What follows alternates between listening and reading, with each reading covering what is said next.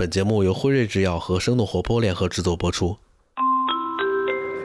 各位旅客请注意 d Express 第二季即将发车，请您在医药科学号站台上车。祝您旅途愉快！欢迎来到 f i z o n Express，稍后将有来自医药世界的特别乘客与您一路同行，请记得用你的好奇心与他们交换科学背后的故事。请您放松心情，与我们一同开启不可思议的医药科学之旅。Hello，大家好，欢迎搭乘今天的 Pfizer Express，我是与你同行的梦一，我是本趟列车的列车长妮娜。嗯，大家都知道啊，我们 Pfizer Express 有个非常重要的主题就是医药科学，所以呢，提到医药科学，肯定离不开的一个话题就是疾病。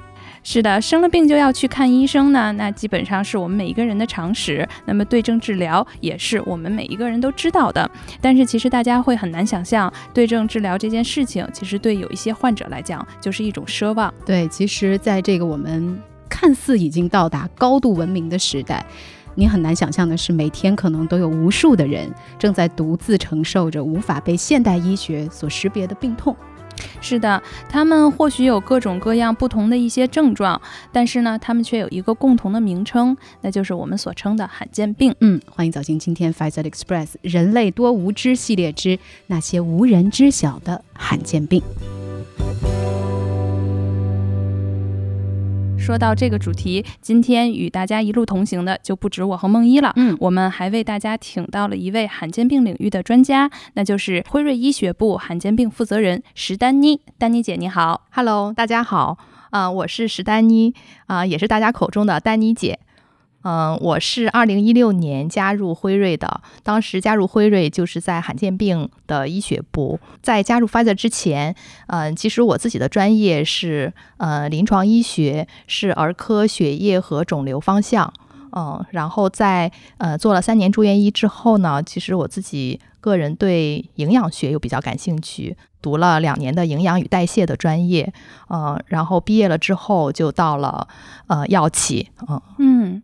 听上来，这个丹妮姐又再次证实了，就是我们医学部啊，真的有很多是从临床医生，然后后面来到了我们药企，然后去做我们这个医学知识的这种支持，就是我们所说的智库。对对对，丹妮姐第一次听见罕见病是在什么时候？对我是二零一六年加入辉瑞的，呃，那个时候可能也是我真正开始关注罕见病领域的时间，而那一年，也就是在二零一六年的呃十二月份，我刚入职就参加了，当时是。呃，中国研究型医院下面的罕见病分会的成立，那在那个大会上，当时也是呃罕见病领域第一次申请到了国家“十三五”的一个特别大的一个课题，包括精准医疗，然后也包括中国第一个。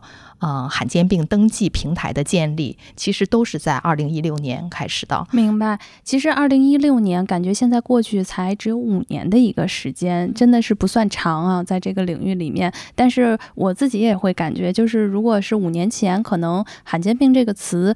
对于医药从业者，他可能都是很少被提及的。那么对于公众来讲的话，我们的认知就会更少，是不是？对，是这样的。罕见病呢，不是指某一个特定的病，而是指一类发病率很低，但是呢，它又会严重危及患者的健康、患者的生命这样的一类的疾病。所以呢，它又叫孤儿病。治疗罕见病的药物呢，其实我们也叫它是孤儿药，因为实在因为患者太少，研究致力于这个罕见病药物研发的企业其实也不是很多。呃，有的罕见病可能会有药，也就是一个，所以叫孤儿药。有的罕见病可能都没有治疗的药物，嗯，所以它其实，呃，有点心酸的一个词。对对。就是对于罕见病，它的这样的一个定义的范围有没有更加清晰的一个表述呢？其实呢，在国际上来说，并没有一个统一的罕见病的定义。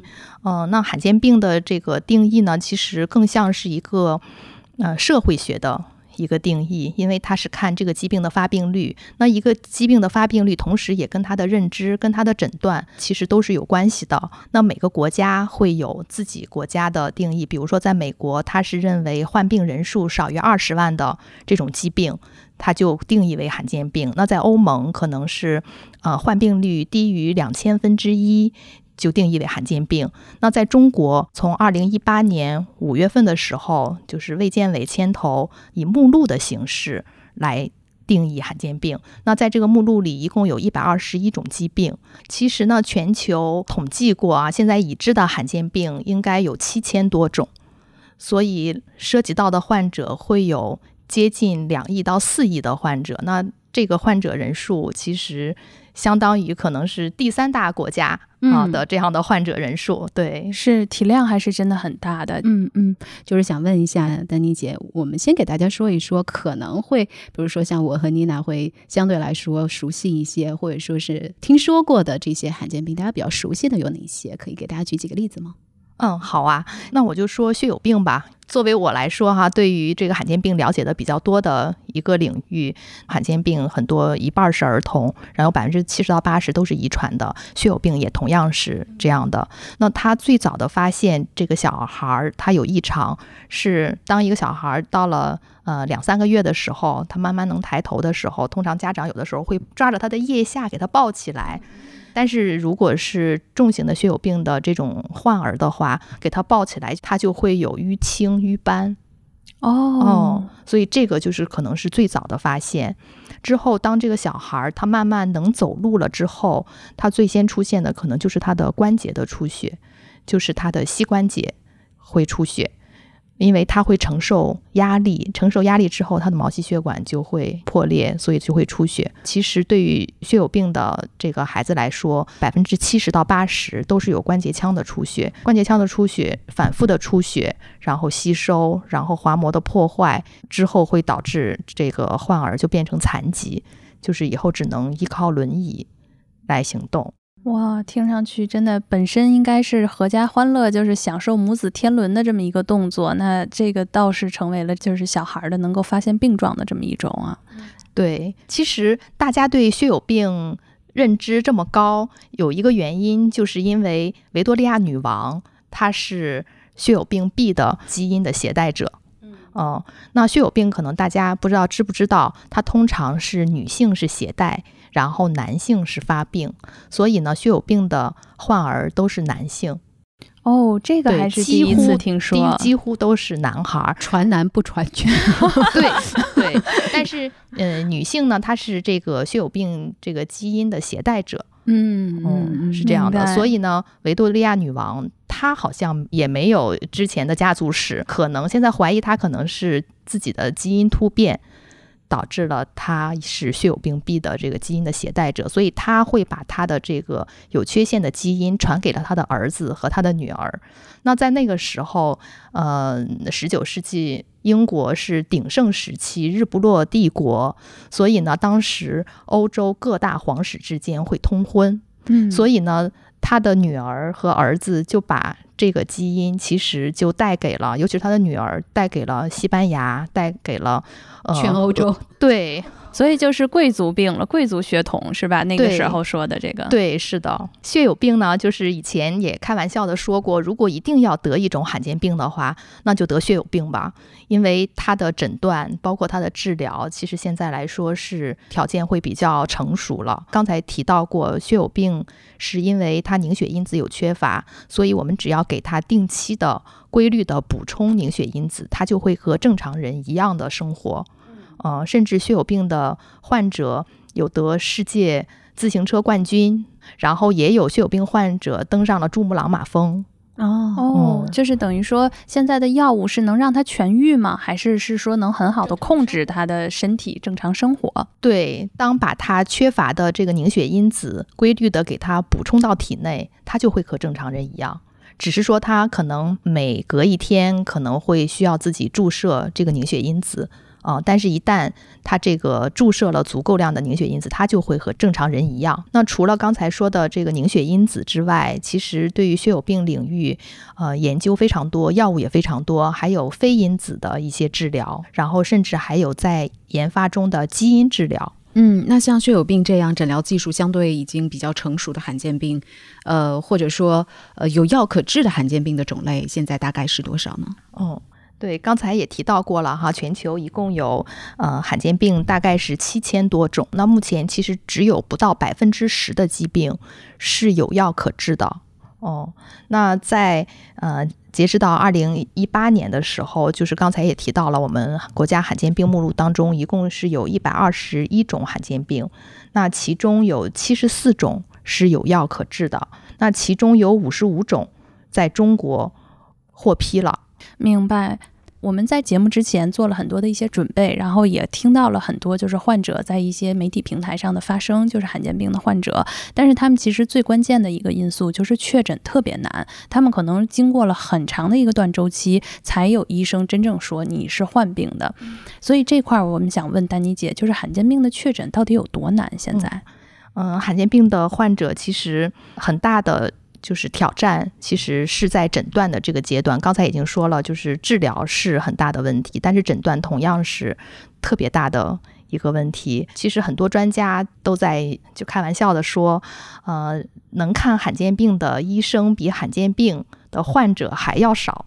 对，我之前还听到过这样的一种说法啊，我看到了一篇文章，嗯，这篇文章当中的一个，他是一个罕见病的病患，然后他去寻求医生的帮助的时候，医生说你这得的是一种罕见病，他想问医生我到底得的是什么罕见病？他说，如果你这个病能够确诊的话，那这个病的名字就是你的名字。就是能够罕见到这种程度，或者说确诊的这个难度会到这样的一个程度，可能是对于我们普通人来说是很难想象，他们到底在经受一些什么，他们经历了一些什么。对，是的，嗯，就是最近也有很多的关于罕见病病的报告，然后里边也提到了，比如说在美国，每位罕见病患者平均需要七点六年的时间，历经八位医生，然后被误诊两到三次。然后才能诊断他的疾病。其实有可能很多患者他终生都是难以诊断的。还有就是我们对于有一些疾病的认知，授予诊疗方法的一些限制，嗯，就会导致诊断非常非常的困难。比如说我自己了解的比较多的转甲状腺素蛋白淀粉样变性心肌病，就这一个疾病，那之前在中国其实嗯很少有诊断。然后它的野生型的患者其实。估计可能会有很多，但是目前在中国诊断的例数只有个位数。其实这就意味着很多的患者，他一生其实都是没有被诊断的。我觉得这些可能都需要就是很大的努力来推动每一种罕见病的认知，包括包括它的诊疗。所以就是还是连接到了就是这种检测，就是还是对于疾病的检测，人类多无知，就是我们还是挺渺小的，有的时候束手无策，是吗？就是看到这些。其实这个也是说，医生不知道，就是罕见病就像一个蓝海一样，大家不知道都会有什么。这个患者他会有一些临床表现，但是到底是什么原因导致了他有这个疾病，或者他可能是什么？这个都是不知道的，嗯，可能在科学界我们可以说不知道。比如说，我们对黑洞的研究这么多年，我们才有一点点的了解，捕捉到影像。但是，好像一到医学界，就是当医生说出“不知道”这三个字，或者医学界说“不知道”的时候，好像人们就会觉得特别不理解，就为什么会不知道呢？对，因为医生和医药科学给我们带来的是拯救生命的希望嘛。嗯，就是有这种，就是感觉大家会觉得医学应该解决所有的问题，但是当我们能回答不知道的时候，其实是一种无奈。对，是。是的，那我其实还有一个问题，就是在这个罕见病领域，其实我们陆续的可以看到有很多的一些创新药推出到市场，但每一次看到希望的同时，我们也会惊讶于这个药物背后的一个价格。所以，其实我们在这里想问问丹妮姐，罕见病的这种药物为什么要这么贵？嗯，我觉得这个可能和几个原因有关系啊。第一个原因是说，呃，我们做一个新药的研发，它其实投入是一样的，不管这个药。是为了一个呃患病人数多的疾病，还是患病人数少的一个疾病，药物研发的投入是一样的，但是实际上真正需要这个药的患者，他的人数是不一样的。如果考虑到一个可持续的研发，那其实同样的投入，然后如果你再想要类似于同样的回报的话，那到罕见病患者，他的药物价格肯定就会是高的。这个是一个方面，我觉得还有一个特别特别重要的一个方面是很多创新的治疗，其实在早期的时候都会起步于罕见病或者是肿瘤领域，因为这两个领域，第一就是它没有有效的治疗，然后它都是很严重的、很危及患者生命的，所以很多新的一些疗法和新的技术。会首先应用在罕见病或者肿瘤的领域。那对于新技术来说，就是它的这个早期的这种成本也会很高。当技术有突破了以后，那我相信它的成本降低，那自然药价也就会价格也也会降低。所以在呃基因治疗出现之前，最贵的药大概是六七十万美金一年，这样的药物就我们就认为是很贵了。嗯嗯哦。那现在有没有一些什么样的更更高效，然后成本更低的这个药物研发的进展？嗯，如果说比较新的治疗，那最早的就是一些小分子的化药，那是很早以前，然后再到呃生物制剂，然后未来也有可能就是基因治疗的时代。对，慢慢的也会从罕见病或者是肿瘤领域，可能向更广阔的一些。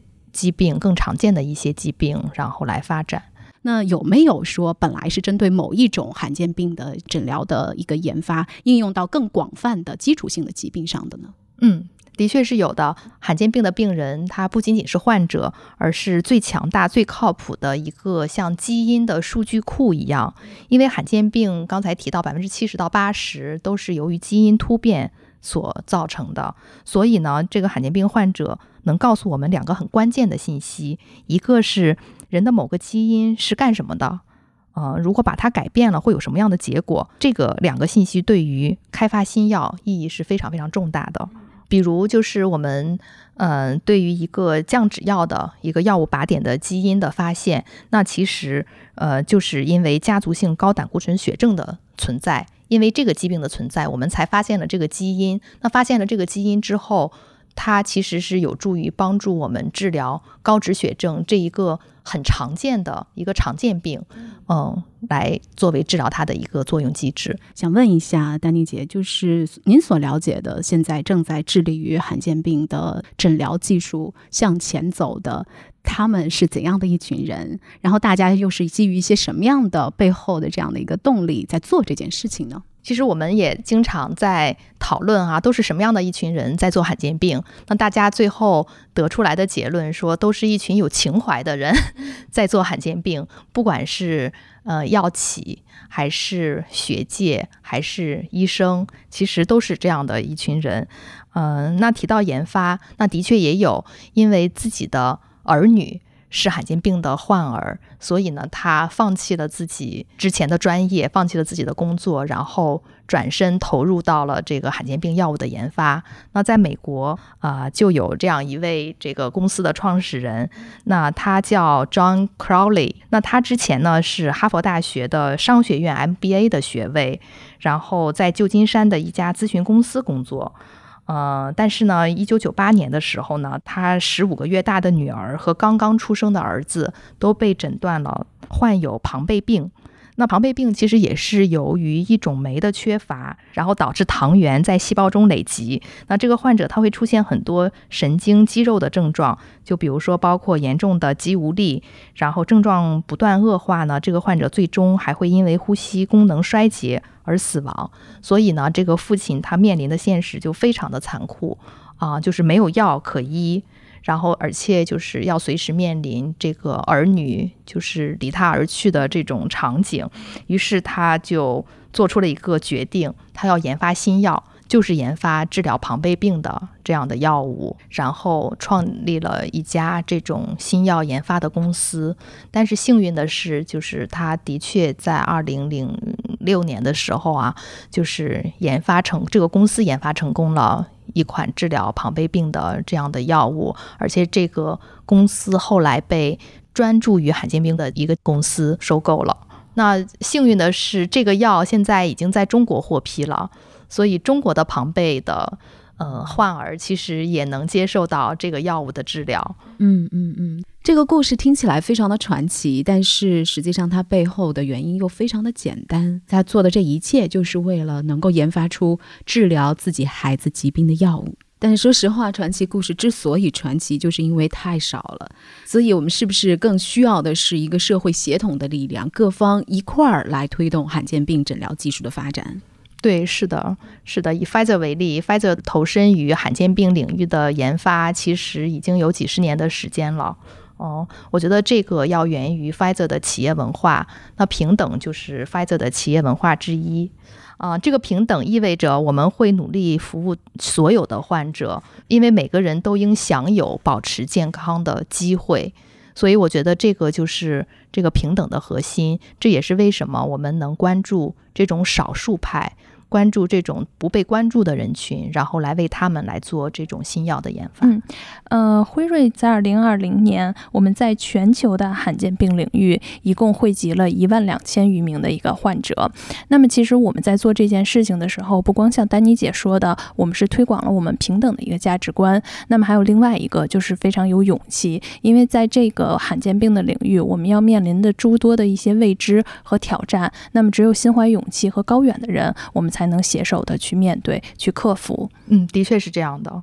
嗯，那说到这儿了，其实我们也很想知道，就是罕见病有没有可能预防呢？如果说到预防的话，那就是对于有罕见病家族史的这些患者，那他在呃生小孩之前，那产前诊断、产前咨询就非常的重要。因为罕见病它有百分之七十到八十都是遗传性的，所以呢，在罕见病患者当他在呃，生育之前建议他最好是去做呃产前咨询，然后来了解他这个疾病的遗传的情况。嗯。所以就是还是产前要咨询清楚了之后，可能他会有一些医生帮助他，给他一些建议，是吧？对，会降低风险的。呃，丹妮姐其实还想问一下，就是因为刚才是说确诊之路很难嘛，那如果真的是如果遇到多方无法确诊的疾病，那比如说像我们能给一些普通人的建议是什么呢？嗯，因为现在呢，在就是国家卫健委其实成立了罕见病协作网。那在这个协作网里边，一共包括了三百二十四家医院，然后会有一家国家级的牵头医院，就是北京协和医院。然后在每一个省都会有一个牵头医院。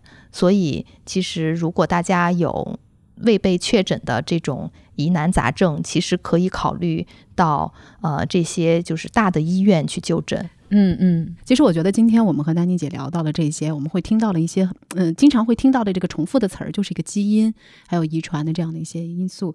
但是呢，基因，嗯，你想，只要人类在繁衍，基因突变这件事情就一定还会发生，所以罕见病就还会继续的存在下去。对于我们来说，可能我们意识到的不仅仅是说罕见病存在这件事情本身，更得意识到就是说。治疗罕见病对于我们人类的医疗突破有多么大的意义？是是，呃，在我们做这个前期工作准备的时候，也看到，其实上海交通大学的李定国教授说过一句话，就是一个罕见病的病人，其实承担了九千九百九十个人发病的一个贡献，因为他们均享了这个风险。所以，其实关注罕见病，就是关注我们自己，也是关注人类的未来。对，人体的秘密实在是太多了，所以当知道一些答案的时候，往往还会带出更多的一些问题，可能承认。我们自己的无知，才是我们通向知晓的开始吧。好了，感谢大家来关注我们今天这一期的 Pfizer Express，当然也非常感谢今天丹妮姐做客我们的今天的这趟旅程。是，欢迎丹妮姐有空常回来坐坐，再帮我们去普及一些罕见病领域的一些其他知识。没问题，谢谢 Pfizer Express 的邀请。好，谢谢，拜拜，拜拜，拜拜。各位旅客请注意，本趟 Pfizer Express 即将到站，感谢你的一路陪伴。如果你喜欢今天的旅程，可以分享给你的朋友，或者在评论区给我们打分留言。如果大家想要和我们一起讨论更多关于科学与健康生活，或者加入辉瑞，可以关注微信公众账号“辉瑞制药招聘”。Pfizer Express 期待与你再次踏上不可思议的医药科学之旅。我们下次再见。本节目内容仅出于疾病和科普教育目的而制作，不涉及药品推广和诊疗建议。如果您有医学方面的问题，请咨询医学卫生专业人士。